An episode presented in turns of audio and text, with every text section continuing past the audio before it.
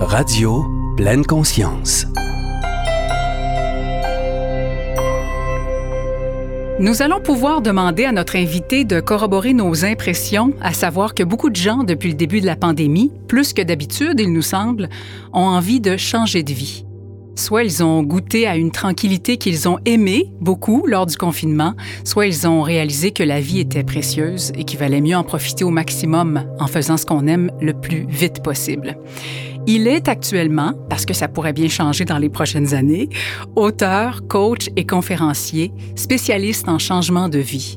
Il a accepté de nous accorder du temps malgré un horaire plus que chargé, et ce des deux côtés de l'Atlantique. Radio Pleine Conscience accueille avec plaisir Daniel Blouin. Bonjour Daniel, merci d'être là. Bonjour, merci de l'invitation. C'est un grand plaisir parce que j'aime ça parler de ça. Ah, c'est génial, ça tombe très bien. Alors, est-ce que c'est qu'une impression où les gens, plus que jamais, veulent changer de vie en ce moment?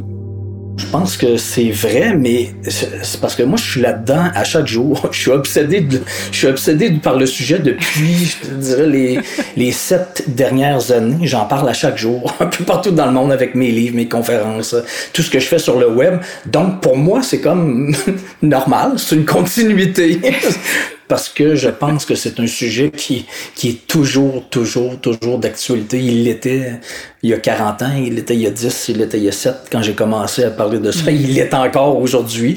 Évidemment, oui, il y, a des, il y a des contextes qui provoquent des prises de conscience, comme le coronavirus, oui. Mais je te dirais que sans le coronavirus, il y a plein de gens qui sont quand même là-dedans, parce que c'est l'histoire d'une vie. Se poser des questions, être au un Y de notre vie. Est-ce que je tourne à droite ou je tourne à gauche? Est-ce que j'arrête ou est-ce que je continue dans ce que je fais? Ça, c'est tout le monde vit ça toujours à un moment donné. Et même ceux qui, qui peuvent dire, ben, moi, ça me concerne pas, là. je me pose pas la question. Moi, ma vie est parfaite présentement. Je suis directement sur mon X, tout va bien. Ils disent, OK, peut-être. Puis ça, je, je, sais que ça existe. Absolument, ça se peut. Ça se peut. Totalement. Mais ça va t'arriver encore dans un an, cinq ans. Si c'est pas tout de suite dans un an, cinq ans, dix ans, quinze ans, vingt ans, c'est sûr que ça va revenir. Parce que ça, ça c'est, quelque chose que j'ai appris. Uh-huh. Ce n'est qu'un cycle. Hein? Ça, revient toujours à un moment donné. Ah Parce que, de toute façon, c'est, c'est juste de la grosse logique de base. C'est-à-dire que l'humain grandit, on vieillit, on grandit, on évolue, on progresse. Et nos désirs, nos goûts, nos aspirations, nos rêves, nos, nos besoins, tout ça, mais ça change continuellement dans la vie. Donc, sachant que ça change toujours, mais c'est sûr qu'un jour ou l'autre, on est forcé de faire face à un changement de vie quelconque, une sortie de zone, que la vie nous impose ou qu'on sent qu'on doit faire. Parce que ça, c'est les deux grands types de sortie de zone. Celle que la vie nous impose et celle qu'on ressent. Uh-huh. Peut-être qu'on se le permet plus maintenant qu'il y a 40 ans. C'est peut-être ça la différence. Je pense que oui. Ça, je pense que oui. Euh, c'est une question générationnelle là-dedans. C'est beaucoup plus euh, de nos jours qu'à l'époque. Absolument. Mm-hmm. Je suis d'accord. Tu as travaillé longtemps dans l'industrie du disque et du spectacle, entre autres choses. Combien de fois, toi, tu as changé de vie? Combien de fois tu as fait une sortie de zone pour reprendre le titre de ton livre? Ben, comme grande sortie de zone majeure, moi, je considère que j'en ai vécu euh, euh, dans mon parcours, mettons, depuis que je suis à l'université. J'en ai mm-hmm. vécu une, deux, trois, trois grandes majeures. Puis d'habitude, quand je dis majeure, ben, ça, ça implique euh, le personnel, le professionnel. Et c'est pas comme si j'en ai vécu des centaines. Uh-huh. Mais ça change tout là, dans une vie. Exact. là, je parle de, de sorties de zone majeures, mm-hmm. mais des petites sorties de zone et des moyennes. Mais ça, j'en ai vécu des, des, centaines et des centaines. Et je ne fais que vivre ça à, temps plein, j'ai l'impression. Juste cette semaine, je suis en train d'organiser ma, Parce que je pars dans quelques jours encore pour, retourner en Europe. Je, ne suis que dans des sorties de zone. ce matin, je parlais à l'île de la Réunion en Skype. Puis quelques minutes après, je prenais un test de COVID, un rendez-vous de test de COVID à Paris. Puis là, là, il faut que j'inscrive ma fille. Puis là, c'est en plein. Là, je suis à Québec. C'est un peu fou. Là. Donc, oh. j'ai pas le choix de m'adapter continuellement. C'est un peu compliqué. Moi, je peux pas vivre quelque chose de plus compliqué que présentement. Je fais, je fais des événements à l'international. Ben oui. Donc, c'est. Il n'y a rien de pire. il y a exact, exact. C'est ça. Euh, ça me donne envie de te demander, est-ce qu'on peut se pratiquer à faire des sorties de zone avant de faire une grosse sortie de zone? C'est une bonne question. Est-ce qu'on peut se pratiquer? Ben, au quotidien, en faisant des petits trucs, des petits. Ben, se déstabiliser là, dans des petites choses. Absolument. Mais euh, Oui, mais ça, c'est. Euh, tu sais, quand, quand je parle de sortie de zone, moi, c'est pas des sorties de zone nécessairement euh, euh, prévues d'avance. C'est-à-dire stratégiques. C'est pas, un- c'est pas un plan. J'ai pas un plan de sortie de zone, moi, dans les, dans les prochaines semaines, prochains mois, prochaines années. C'est à un moment donné, je le sens ou je le sens pas. C'est quand je le sens que je sais que je dois le faire. Et donc, ce n'est pas quelque chose de planifié ou de pas écrit à stratégique. l'agenda. Non, pas du tout, c'est ça. Et je ne suis pas obsédé du changement, con- contrairement à ce que plusieurs pensent. Oui, on va en reparler de ça. Parce que j'ai écrit des livres là-dessus, je suis pas un obsédé du changement. Je ne dis pas qu'il faut changer pour changer, juste pour vivre des risques dans la vie. C'est pas ça que je dis du tout. Si les gens aiment vraiment ce qu'ils sont en train de faire, se considèrent, se sentent vraiment, vraiment sur leur X, parce que ça crée beaucoup de joie, d'enthousiasme et de passion encore, ben tant mieux. Go. Puis si vous pouvez faire ça pour les 70 prochaines années, ben faites-le. Et, je, et je crois à ça. Mais donc, ça, ça c'est pas quelque chose qu'on dessine d'avance. Mais quand tu parles, est-ce qu'on peut se pratiquer? Ben oui, euh, ab- absolument. Tu sais, par exemple, on va toujours au même IGA. Ouais. puis Ah faire oui, comme, ouais, ah, abs- ben, absolument. Je vais, je vais changer, je vais aller dans une petite épicerie. Là. Ça fait longtemps que je passe devant, puis ça me tente, puis j'ose pas y aller parce que je me dis, je vais-tu trouver d'autres mes affaires? C'est clair, c'est clair, c'est clair. Mais ça, c'est des petites niaiseries, mais même dans nos petites niaiseries, on est tellement un animal d'habitude et de routine. C'est- spectaculaire. Et moi, c'est ce qui me déprime un peu là-dedans. là. mais c'est c'est un, un très bon exemple. Et je vais te donner un autre exemple encore plus, en tout cas pour moi, qui, qui était très ridicule, mais j'ai résisté longtemps. là. Moi, je suis à la Banque nationale, par exemple. Mon compte est là. Et depuis des, des plusieurs mois, là, on, on me donne le choix entre l'ancienne version du site web ou la nouvelle. Et là, je- moi, là, la technologie, je déteste la technologie, j'aime pas ça, je suis pas, je suis pas bien, je suis pas confortable, ça me stresse. Parce que moi, c'est de l'inconnu, je me sens pas à l'aise avec l'Internet, puis même si j'ai pas le choix. là. Mais donc, pendant des mois, des mois, des mois, je te jure, là, je recliquais toujours sur ancienne version, ancienne version, ancienne version. Je voulais rien savoir d'essayer la nouvelle.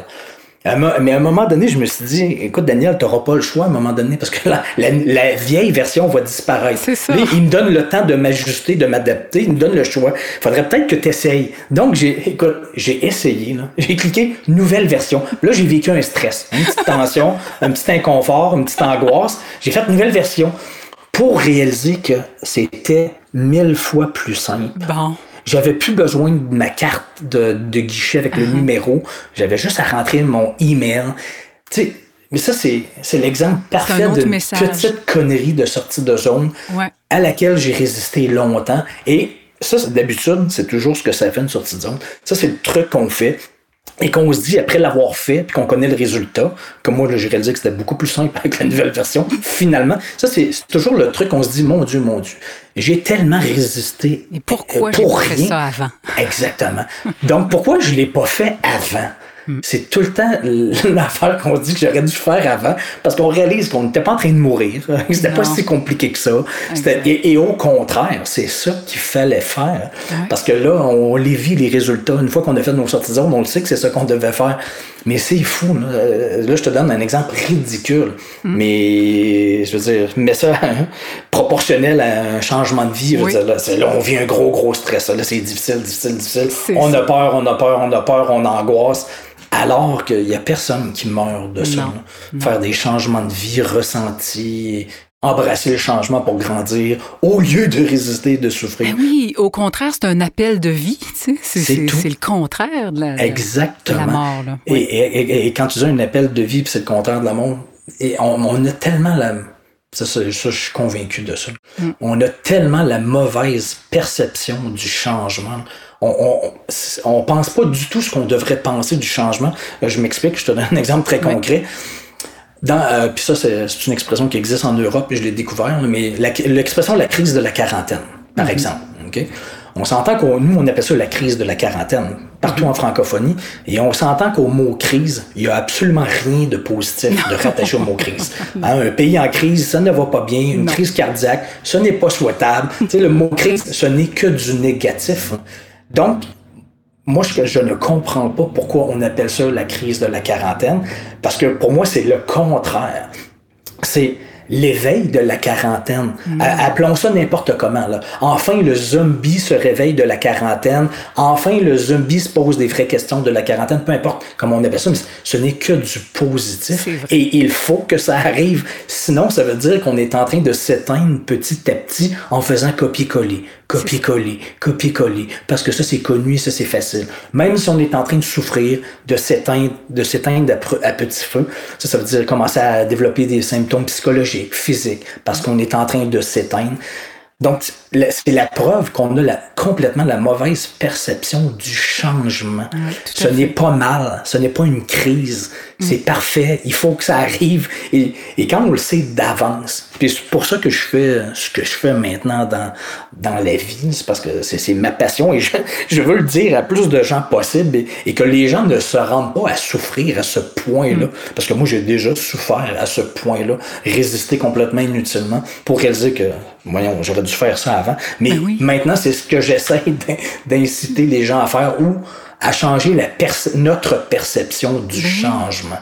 On peut le lire sur ton site internet sortiedzone.com pour embrasser l'inconfort et grandir au lieu de résister et souffrir. Exact, c'est Parce que oui, le changement entraîne, entraîne de l'inconfort, euh, du doute, de la, de la, peur aussi. Exact, c'est parfait. Est-ce que tu penses que la souffrance ou que les conséquences sont pires si on ne change pas, exact. alors qu'on a un désir de le faire. C'est exactement ça. On fait totalement le mauvais calcul. Hmm. C'est-à-dire que quand les gens sentent ressentent le besoin de, de changement quelconque dans leur vie, personnel, peu importe c'est quoi, à petite échelle, à moyenne, à grande, les gens, euh, souvent, on résiste parce qu'on on, on fait le calcul dans notre tête que faire notre sortie de zone, le changement va être beaucoup plus souffrant et difficile que de souffrir dans notre trou, dans notre fosse ou dans notre zone, à continuer à copier-coller. On pense que ça, va être plus difficile alors que c'est le contraire. On, on, souffre beaucoup plus à s'éteindre petit à petit et à ruminer notre, notre inconfort, notre mal-être, appelle ça comme tu veux, c'est toute la même chose. Ça. Mais ça, c'est ça, c'est beaucoup plus souffrant de s'éteindre et de résister au changement que d'embrasser l'inconfort qui va être de toute façon que momentané, qui, va, finir par passer. C'est sûr, c'est sûr, sûr, sûr que ça finit par passer. Et donc, on devrait priver, on devrait, euh, c'est-à-dire valoriser, c'est ça que je cherchais, valoriser le fait d'embrasser l'inconfort. On ne meurt pas, là. Et, et, et on parlait de peur la peur, on, pense souvent que c'est un message de la vie, hein, que la vie est en train de nous protéger. T'as peur parce qu'on se pose la question, quand on sent le besoin de changer, peu importe c'est quoi, on se dit, OK, je le sens. Mais en même temps, on a peur. Ça, c'est directement proportionnel par en arrière. Donc, on se dit, bon, OK, si je m'écoute, là, j'ai peur. Ça, ça veut dire que la vie est en train de me dire, je ne dois pas faire ça parce que j'ai mm-hmm. peur.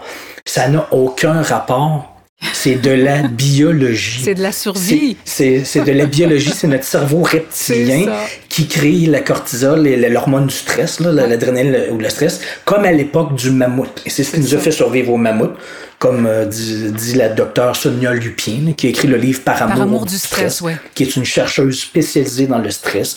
Elle le dit très bien que uniquement quatre éléments qui créent les hormones du stress, dont la cortisol, c'est pour s'en souvenir, c'est CINE, C-I-N-E ce n'est pas euh, ce n'est pas d'avoir trop de choses à faire avec le peu de temps qu'on a. C'est pas ça le stress le stress c'est contrairement à ce qu'on pense c'est juste un des quatre. C'est pour contrôle.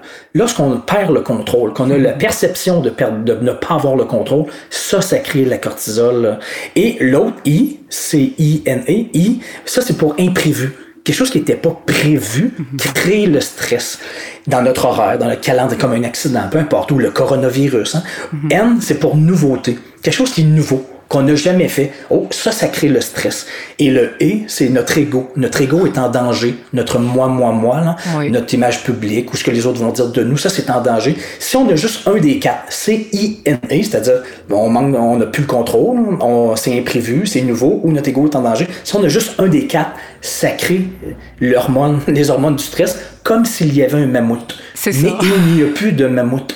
Il n'y a personne qui meurt à essayer de faire un changement de vie. Mm. Mais il faut juste le savoir, ça, et changer notre perception de ça. Et donc ça, ça c'est de la biologie. Ce n'est pas, ce n'est pas un message de la vie, la peur. C'est de, il faut juste le savoir. Donc quand on le sait d'avance, que peu importe ce que tes auditeurs sont en train de vivre comme ressenti de changement de vie, il faut juste savoir que d'avoir peur, c'est tout à fait normal. C'est notre cerveau reptilien qui a peur. Mais il faut juste se rappeler qu'on n'est pas, on n'est pas en train de mourir. Euh, ça, ça, ne sera pas si grave que ça et qu'il faut avancer quand même. Parce que ça, c'est, ça va venir de tout. Et le courage, ce n'est pas l'absence de peur. C'est d'avoir peur, parce qu'on crée la cortisol et, les hormones du stress, mais c'est d'avancer quand même. en réalisant au feu. Et, en réalisant surtout au feu, en sachant d'avance que mm-hmm. plus on va avancer, c'est-à-dire on va marcher même si on a peur, la peur va s'évaporer au fur et à mesure. Parce que notre cerveau reptilien va réaliser qu'il n'est pas en train de mourir, qu'il n'y a pas de mammouth. Euh, mais mais c'est vrai, ça a l'air ridicule ce que je suis en train de dire là, mais ce n'est que ça. Ah Et il y a une phrase que je dis souvent, puis que les gens retiennent beaucoup dans, dans ce que je dis, mais c'est souvent ferme ta gueule puis avance. Arrête, arrête ta gueule, ta gueule. Et je me parle à moi-même, ta gueule et avance. Ah oui, tellement. Une belle, un beau truc que j'avais lu, belle image, c'est euh, quelqu'un qui disait moi quand j'ai peur, je l'imagine comme une espèce de petit lutin. Ouais.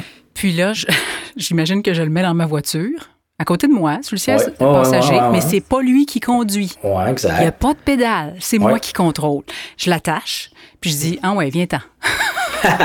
c'est bon. Je trouve ça bon comme image, mais c'est ça, c'est vraiment ça qu'il faut faire. Et la peur devrait juste nous rendre prudents, c'est tout. C'est juste ça que ça, c'est-à-dire que si on traverse un boulevard, la peur devrait juste nous faire regarder à gauche ou à droite mhm. avant de traverser le boulevard mais il faut traverser le boulevard. c'est parce qu'on, en, majorité, on ne traverse pas le boulevard parce qu'on reste de, du même côté de la rue, on fait copier-coller parce qu'on a peur. Il n'y a plus de voiture, on a regardé à gauche, on a regardé à droite, mais on ne traverse pas le boulevard, on n'avance pas parce que ça nous paralyse. C'est ça. Donc, faut, c'est pour ça que je refrappe toujours sur le clou. Mm. C'est à force de se le faire répéter et surtout, de voir des gens qui, l'ont fait, le changement de vie, et, qui, ont osé. Exactement. Parce qu'il n'y a rien de plus puissant, je pense, que, que de prêcher par l'exemple et de voir d'autres personnes. C'est pas ce que je, ce que j'enseigne un peu partout dans le monde avec mes livres, mes conférences. C'est pas un cours universitaire. Hein. C'est pas les sept clés du succès. Mm. Non, non. Je montre, moi, regarde moi mes sorties de zone. Regarde dans ma tête avant, pendant et après. Voici ce qui est arrivé. Et ensuite, sur mon blog et partout, voici d'autres exemples. Voici elle, voici lui, voici elle, voici lui. Il y a des milliers et des milliers de milliers de personnes qui le vivent. Donc, ils ne sont pas morts. Et voici ce qui est arrivé, voici comment ils l'ont vécu. Je pense que c'est en envoyant et en, en faisant des podcasts comme toi, avec des gens qui en ont fait, ça, ça donne l'étincelle à certains de Ah, s'il le fait, je suis capable. De faire le pas. mais c'est la force de ton message aussi, de, ce partage-là de ton expérience personnelle en matière de changement. Mais au départ, tu dis, je, je, vais, je vais vraiment tout dire, je vais me livrer comme ça. Tu as eu peur de te livrer, d'embarquer là-dedans, dans cette aventure-là, où tu dois vraiment tout dire finalement? Ben non, je non, j'ai pas eu peur, parce que Écoute, je me suis dégonflé l'ego. J'ai arrêté de me mhm. penser bon, parce que j'avais un très gros ego à l'époque. Je me pensais très bon, mais ça, c'est la, pire chose. Ça, c'est la cage dorée. Mhm. T'es es pris dans ta cage quand t'as un gros ego, mais j'ai pas eu le choix de, de m'en foutre complètement de l'opinion des autres. Moi, ce que je voulais, quand j'ai commencé à écrire Sortie de zone, moi, c'était une révélation. C'est comme ça que, c'est pour ça que je fais ce que je fais aujourd'hui depuis sept ans à temps plein. C'est cool. J'avais aucune idée pourquoi j'ai eu cette bulle-là ou cette poussée de vie-là, cette révélation. C'était, en regardant mon parcours il y a sept ans, huit ans, environ huit ans. En regardant mon parcours avec le recul, j'ai réalisé que les meilleures décisions que j'avais prises dans ma vie, ce qui faisait que j'avais obtenu des résultats de fou pour moi, c'est-à-dire qui créaient, de la joie, de l'enthousiasme pour moi, pas pour impressionner les autres, juste pour mm-hmm. moi, c'était toujours le même processus. Ça commençait par je le sens, c'était du ressenti. Automatiquement, j'avais peur, main dans la main avec mon, ressent, ma poussée de vie, mais je le faisais quand même, même si j'avais peur je réalisais que c'était toujours difficile tout de suite. Je voulais abandonner, je pensais que je n'étais pas fait pour ça. Je pensais que la vie m'envoyait un message, mais je continuais à continuer. Je souffrais de moins en moins. Et à un moment donné, j'atteignais toujours le point de bascule. Où là, tout d'un coup, on appelle ça la magie, les synchronicités, Mm-hmm. les planètes qui s'alignent. C'est là que ça devenait, je redevenais confortable, Mm-hmm. à l'aise, en possession de mes moyens, confiant dans quelque chose de complètement nouveau. Et c'est là que j'obtenais des résultats de fou. Mais juste avant le point de bascule, je voulais abandonner. Ça, c'est dans la période du courant, là, entre deux fosses, entre deux zones, dans le changement. Mais là, j'ai réalisé que c'était tout le temps le même processus. À petite échelle, à moyenne échelle, à grande échelle, personnel, professionnel. Et je me suis dit, hein, ça, je dois absolument dire ça aux jeunes. Moi, je pensais aux jeunes. J'aurais aimé ça qu'on m'en parle au moins une heure à l'école. Au lieu de faire trois, moi j'ai fait trois ans de latin à l'école. là. Oh. J'aurais aimé ça qu'on prenne une heure dans les trois années de latin là, pour m'expliquer, Daniel, voici ce qui s'en vient. Même si tu ne changes pas de travail et de carrière, même, même, même à ça, là, tu vas vivre du changement sans arrêt pour le reste de ta vie. Du début à la fin de ta rivière. Tu vas vivre, ça va être une succession continue de périodes faciles, transition difficile, période facile, changement, période facile, coronavirus, période facile, transcender une peur, période facile, ça va être ça tout le temps. Donc, quand ça va arriver, euh, ne sois pas surpris. là. La vie est pas contre toi. là. Ça n'a rien à voir avec toi. C'est parce que la Terre tourne. Et le changement va arriver. Donc, si tu ne sais pas gérer ça, si tu le sais pas d'avance, tu vas souffrir beaucoup plus. Oui, oui, j'aurais besoin qu'on m'en. Ouais, j'aurais, j'aurais résisté beaucoup moins dans ma vie. Ça. Et j'aurais accéléré le processus et je l'aurais surtout rendu beaucoup plus agréable. Ouais. Mais c'est ce que j'essaye d'enseigner maintenant, là, pour que les gens le, le- accélèrent, le, le rendent plus facile. Et c'est bien reçu, agréable. et c'est bien très bien reçu. Ta Je conférence oui. Sortie de zone, ça connaît un, un succès immense partout, dans toute la francophonie, ici Oui. au Québec, mais Nouveau-Brunswick, Suisse, Maroc, France, Belgique, etc. Tu parlais de l'île de la Réunion tout à l'heure. Ouais, je m'en vais là euh, la semaine Et- prochaine. c'est le fun. Ouais. Quand on t'écoute en conférence, on remarque tout de suite qui tu es, ta spontanéité, ton accent québécois, bien sûr, ta couleur, ton authenticité. Je pense pas me tromper en disant que la personne sur scène, c'est la même personne que dans la vie. Est-ce que je Ben, me trompe? oui. Non, Bon. pas du tout. Est-ce que tu penses que cette attitude-là, tout en vérité, c'est ce qui contribue à ton succès? Je le sais pas. Je sais, peut-être. Est-ce que c'était est-ce que c'était prémédité? Est-ce que c'était voulu? Ben non, je vais être naturel ben ou ça, non, ça non, pouvait pas être autrement pour toi? Exact, c'est ça. C'est ça. De toute façon, je suis zéro comédien. Je suis pas du tout, je suis pas, j'ai aucun talent de comédien, Mm. donc je peux pas faire autrement que d'être comme je suis. Et et- et t'as un peu raison. Je me souviendrai toujours ma première conférence en Europe, à Paris, dans un hôtel à Paris. Il y avait deux, trois Québécois dans la salle que je connaissais, mais Mm-hmm. le reste c'était des Français. Puis j'ai tellement rien changé. là. Je veux dire, j'ai jamais changé d'accent. Jamais, jamais. Puis à la fin, les trois Québécois me disent Écoute, euh, je suis certain que personne n'a rien compris. Parce que t'as as parlé pareil comme à Québec. Ça veut dire que c'est sûr que personne n'a rien compris de ce que tu as dit. Et puis? Et là, ils ont réalisé que non, finalement, ils avaient tous compris. Ils avaient peut-être perdu 5% de ce que j'avais dit, mais ils avaient deviné ce que je voulais dire. Donc, ils ont réalisé, ah, ils ont vraiment compris. Et je suis le, et je suis le premier surpris. Ouais. Je, je te jure que je, je ne change zéro mon accent en France. hein. Mm. La seule différence que je fais, c'est j'articule un petit peu mieux, Mm-hmm. je parle moins vite. Puis euh, de toute façon, je dis les mêmes expressions euh, québécoises. Quand je dis euh, je, je change rien de ça. là. Je dis je capote. Quand je dis je capotais, je capotais, ils comprennent rien de ce que je, je dis je capotais. Puis là, je leur dis euh, rassurez-vous, un Québécois qui capote, ça n'a absolument rien à voir avec les préservatifs. Non. Fait que là, ils trouvent ça drôle. là. Ben fait que oui. j'explique que ça veut dire capoter, mais je dis la même affaire. Ben je, je fais juste expliquer, mais ça, c'est quelque chose que j'ai réalisé. J'ai- Tu sais, on a tout- parce que en tant que Québécois, on a, nous autres, on, nous, on a vu euh, Céline Dion, euh, rock voisine en France, à Paris, changer complètement d'accent, oui. se transformer, se travestir. Puis là, je me suis dit, mais c'est sûr que personne ne va me comprendre. Euh, puis Les gens me comprendront jamais si je ne parle pas comme Céline Dion ou rock voisine en France. hein. Mais j'ai réalisé que pas du tout. Pas je, dire, je parle pendant, je, je chante pas des chansons. Là. Moi, je parle pendant une heure et demie, deux heures. Et là, je réalise qu'ils ont, ils ont tout compris ce que j'ai Ah oui. dit. Donc, pourquoi changer d'accent? Ça, j'ai jamais rien compris. là. Tant mieux. Donc, euh, c'est ça. Donc, tout ça pour dire que je, je- c'est ça, je, je suis comme je suis et, et je peux pas faire autrement de toute façon. Euh, dans ta conférence, bien évidemment, tu parles entre autres d'éliminer les résistances au changement. C'est quoi les plus grandes résistances au changement, Daniel? Ah ben, les, les deux plus gros blocages, je dirais, c'est euh, l'insécurité financière, la peur de manquer d'argent, la peur du manque. Euh, et le deux, qui est, qui est peut-être égal, le deuxième, là, mais c'est le, le jugement des autres, l'opinion des autres, de ce que les autres vont dire dans notre entourage direct, ce qu'ils vont penser de ce qu'on est en train de faire. Mon Dieu, mon Dieu, que ça nous tue, ça. Que ça nous casse les jambes. Qui ne s'est pas déjà fait tuer un projet casser un élan, une poussée de vie mm. par le commentaire, une phrase de quelqu'un. De, de, papa, maman, frère, soeur, ami. Juste une petite phrase banale qui nous a fait douter et qui nous a tué le projet. Je l'ai vécu moi-même souvent. C'est le deuxième. Et, et vois-tu, c'est assez ridicule, parce que c'est le deuxième plus gros blocage avec l'argent. Mais on s'entend que le blocage, l'obstacle du jugement des autres, il n'y a rien de dangereux là-dedans. Non. Il y a, y a, pas, y a pas, la vie de personne n'est en danger. C'est l'ego, là. c'est le ego de ciné. Exactement. Mm-hmm. Vois-tu comme, mais on est ridicule. Et la preuve que la peur, je reviens à ça, l'ego, c'est souvent rattaché à l'inconnu aussi, non, parce qu'on ne sait pas ce qui va arriver. C'est que l'humain a mille fois plus peur d'aborder un inconnu au téléphone pour essayer de lui vendre de l'assurance vie, par exemple, mm admettons, que de texter au volant d'une voiture en conduisant une voiture. L'humain a beaucoup plus peur d'appeler un inconnu au téléphone pour essayer de lui vendre de l'assurance vie. Ça, c'est beaucoup plus hein? inconfortable, stressant. La patate, le cœur nous palpite juste à faire ça. Mm. Et pourtant, il n'y a aucun danger. Zéro danger de mort au pire, la personne raccroche et c'est fini. Alors que texter en voiture. exact, on peut mourir. On peut mourir. Mais ça, on n'a pas peur. Parce qu'on sait exactement ce qu'on texte. Même si on peut mourir. Mais l'autre, au téléphone, on ne sait pas comment il va réagir.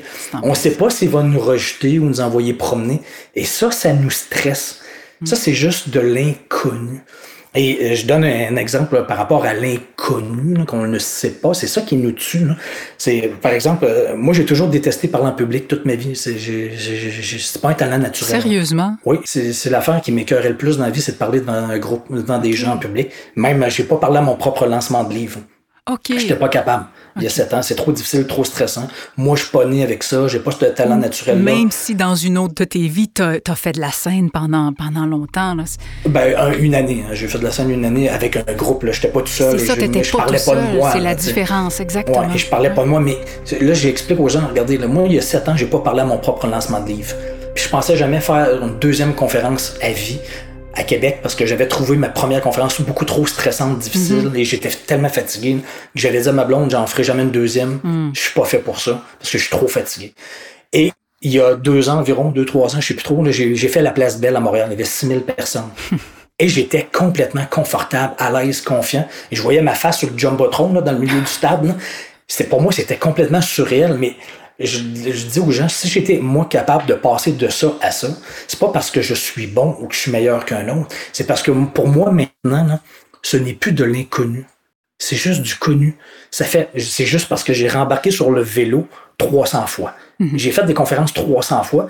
J'ai répété la même affaire 300 fois. Donc maintenant, moi, je sais exactement où les gens vont trouver ça drôle dans ce que mhm. je dis. Je sais ce qu'ils vont aimer, ce qu'ils aimeront pas. Donc, maintenant, moi qui en ai 6 000, 3 millions à la télé ou, 12 personnes dans une salle, je dis la même affaire et je sais ce que ça va faire. Mm. Donc, ce n'est pas parce que je suis bon ou meilleur qu'un autre, c'est juste parce que c'est devenu du connu. Exactement. Mais avant, j'aurais jamais fait ça parce que c'était pas du connu. Je savais pas si j'étais intéressant. Je savais pas si les gens allaient aimer ça. Je savais, je savais pas s'ils allaient trouver ça drôle. Ou... Mais maintenant, je le sais. Oui. Donc, c'est juste, juste de l'inconnu. Ça veut juste dire continuer à continuer une fois qu'on est dans le courant, qu'on a la vie dans la face, peu importe ce qu'on essaye de faire, puis de se rendre jusqu'au point de bascule. Le point de bascule, ça, c'est où ça devient intégré. Tu n'y penses plus, tu sais comment faire, tu sais ce que ça donne. C'est comme faire du vélo. si, si, on n'a jamais fait de vélo, on ne peut pas être confiant en vélo. Non. Parce qu'on n'en a jamais fait. Ça, c'est ça, c'est une autre affaire que j'ai appris aussi avec tous mes processus sortis de zone. C'est la pire erreur à faire, c'est d'attendre d'avoir confiance en soi ou en notre affaire pour faire le truc qu'on sent qu'on doit faire. Mm-hmm. Ça n'arrivera pas. C'est le contraire. T'as pas confiance, c'est normal, t'as peur, fais-le. Un peu comme un enfant. Moi, mon enfant, quand je lui ai montré à faire du vélo, ben, il voulait être bon tout de suite. Ben, c'est ça. Je vais faire du vélo quand je vais être bon. Puis là, tu peux ben pas. Ouais, c'est ça. tu dois c'est pas logique. ça se peut pas, exact. Il va falloir que tu te plantes, il va falloir que tu rembarques, il va falloir que tu te plantes. Et marcher, c'est la même affaire. Il faut que tu te plantes, il faut que tu te relèves. Faut que... Mais c'est pas des grandes paroles, c'est pas de la philosophie, c'est des mathématiques et de la physique. Donc, mais dans un changement de vie, c'est la même affaire. Parce que quand on sort de notre trou, de notre fosse, de notre zone, comme le saumon qui sort de la fosse, ça c'était sa zone de confort, où c'était facile, il faisait copier-coller, il se reposait. Mais quand il sort de là, comme nous, quand on embrasse le mm-hmm. changement, et qu'on se met le nez dans le courant, qu'on c'est ça, qu'on se met, on embarque dans le courant, on a la vie d'en face. Et c'est là que c'est difficile. Tu as le courant d'en face. Et le courant veut juste te renvoyer en arrière, dans tes pantoufles, dans ce que tu connaissais. C'est les premières tentations. Donc, il faut juste comprendre que quand c'est difficile, qu'on vient d'embrasser le changement, ça va passer. C'est juste une zone de courant. Il faut juste se rendre jusqu'au point de bascule où là, on va faire une entrée de fosse, une entrée de zone. Où là, ça va, de notre tête va recommencer à passer sous le courant, comme un saumon au bout de la période de courant. Exact. Exactement. C'est vrai. Il y a des phrases aussi qui nous empêchent d'avancer, des phrases qu'on a intégrées volontairement ou, involontairement qui nous ont été léguées. La fameuse phrase née pour un petit pain. Hein, qu'on se voit trop petit pour oser changer. Ou encore, celle-là, je la trouve terrible, on fait pas toujours ce qu'on aime dans la vie. on l'entend moins, là, mais les mentalités changent. Mais on je fait me ce qu'on peut. On fait pas ce qu'on veut, on fait ce qu'on peut. Oui, en, jeune, de l'avoir entendu beaucoup, ça. On fait pas toujours ce qu'on aime dans la vie. Ça laisse des traces, ça. Oui, c'est... Euh, il y en a plein d'autres. Hein. Sois raisonnable, sois raisonnable. Sois raisonnable. Pas Ben fou. oui. C'est irrationnel. Savoir se contenter. Oui, se, contenter. Apprécie ce que t'as. Ferme ta gueule puis reste là. là. Hein? Mais, c'est, mais en même temps, je comprends, là, c'est, des, des bonnes phrases. Là. Apprécie ce que t'as. là. je suis d'accord. En partie, c'est vrai. Oui, euh, apprécions ce qu'on a, mais ça veut pas dire d'arrêter d'avancer. Ça veut pas dire d'endurer non plus. Oui, exactement. Ça veut dire continue à avancer. Avance dans la rivière. Parce que le saumon, il a bien beau se dire, euh, il est dans la fosse. Là. OK, apprécie ta fosse. Apprécie ce que tu as. Là. Reste là. Ben non. Non. Parce que sa job, c'est pas de rester dans la fosse toute sa vie, il va mourir. Sa job, c'est d'avancer dans la rivière. Jusqu'au bout. C'est ça son travail dans la vie.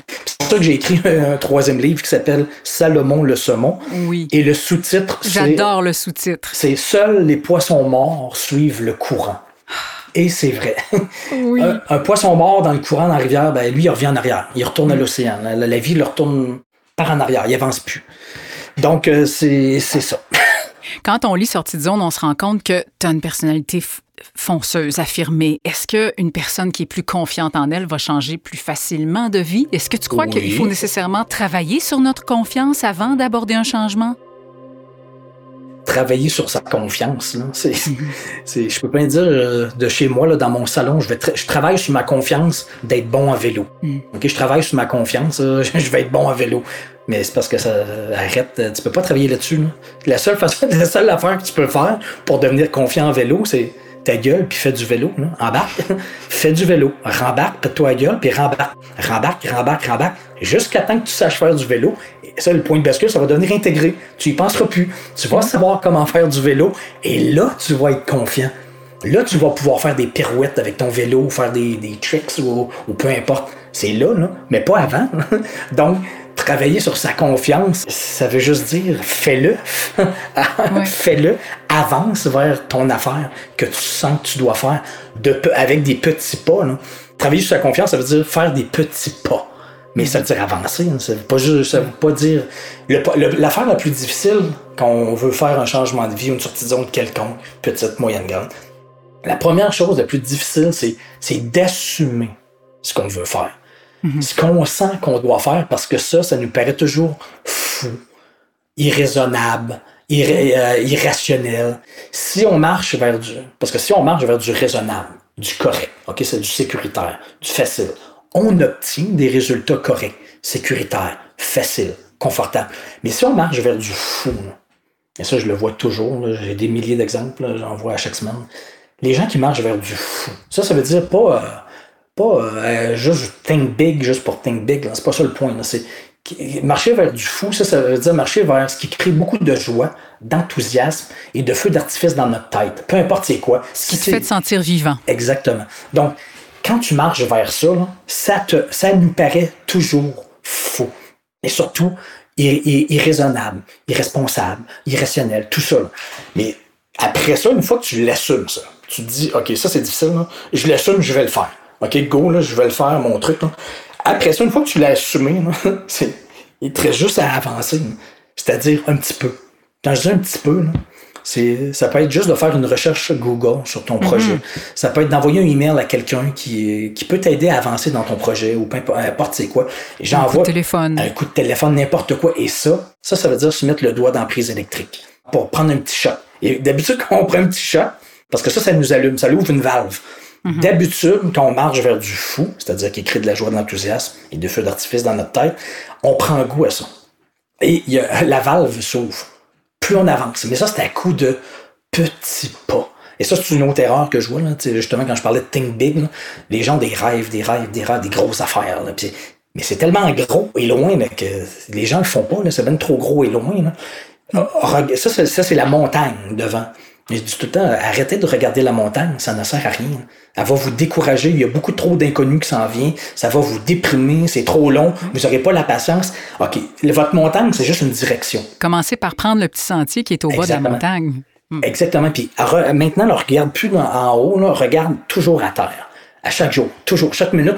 Ça, ça veut dire, regarde le prochain petit pas que tu as à faire dans cette direction-là. De toute façon, ton chemin ne sera pas droit. Et ça se passera pas du tout comme tu penses. Ça ne se passe jamais comme on pense. C'est une courbe. Et c'est drôle parce que, tu sais, quand on, fait des montées de montagnes, ceux qui vont monter des montagnes, ce n'est jamais un sentier qui est droit. Hein. Non. Jamais. C'est de la physique. Hein. C'est une courbe. C'est un, un, un, serpent à gauche, à droite. C'est la seule façon d'avancer dans la montagne. C'est à coup de petites montées, de petits pas qui fait un zigzag vers en haut. Mais ça, c'est juste de la physique. Dans nos vies, c'est la même affaire. C'est de la physique. Faire un zigzag, mais ça, c'est une direction. OK. Et euh, une autre affaire que j'enseigne beaucoup, que j'applique moi-même, c'est de ne surtout n'avoir aucune attente.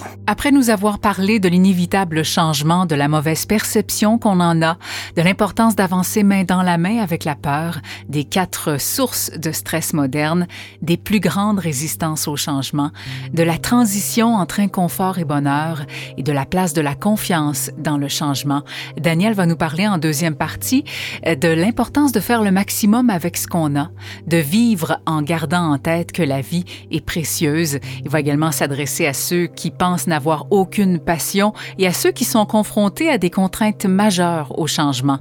Il nous parle aussi des cinq plus grands regrets qui sont exprimés en fin de vie, de son nouveau livre Salomon le saumon et des manifestations physiques d'une poussée de vie.